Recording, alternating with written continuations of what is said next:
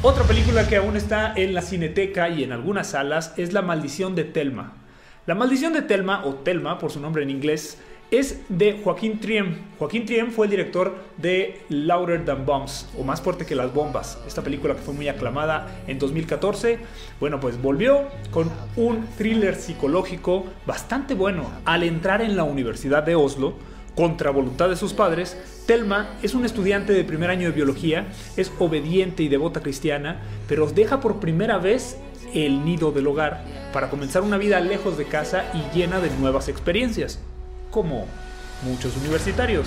Al descubrir este mundo en donde se encuentra eh, muchas veces reflexionando en, solitario, donde conoce nuevas amistades, donde tiene conversaciones casuales y, e irrelevantes, Telma empieza a experimentar una serie de sentimientos novedosos y nada normales. Un misterio encierra el pasado de Telma, quien batalla por descubrir lo que sucede cuando extrañas tentaciones la seducen cada vez más fuerte.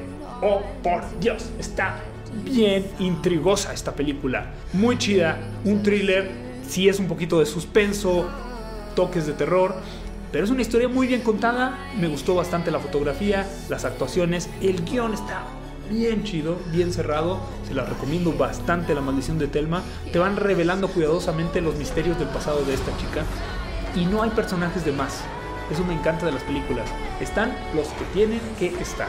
Un dato curioso es que la protagonista de Telma va a la universidad en donde se filma esta película. A diferencia del personaje, ella estudia artes, pero la encontraron ahí estudiando en esa misma universidad y fue una de las películas también enviada por Noruega a participar en los Oscars 2017.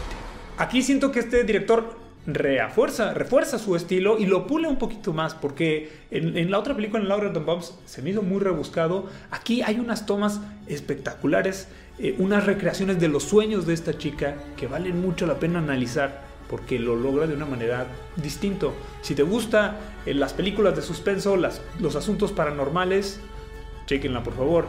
La maldición de Telma, yo le doy un 9 de 10. Sí me gustó bastante. Telma, aún en la cineteca.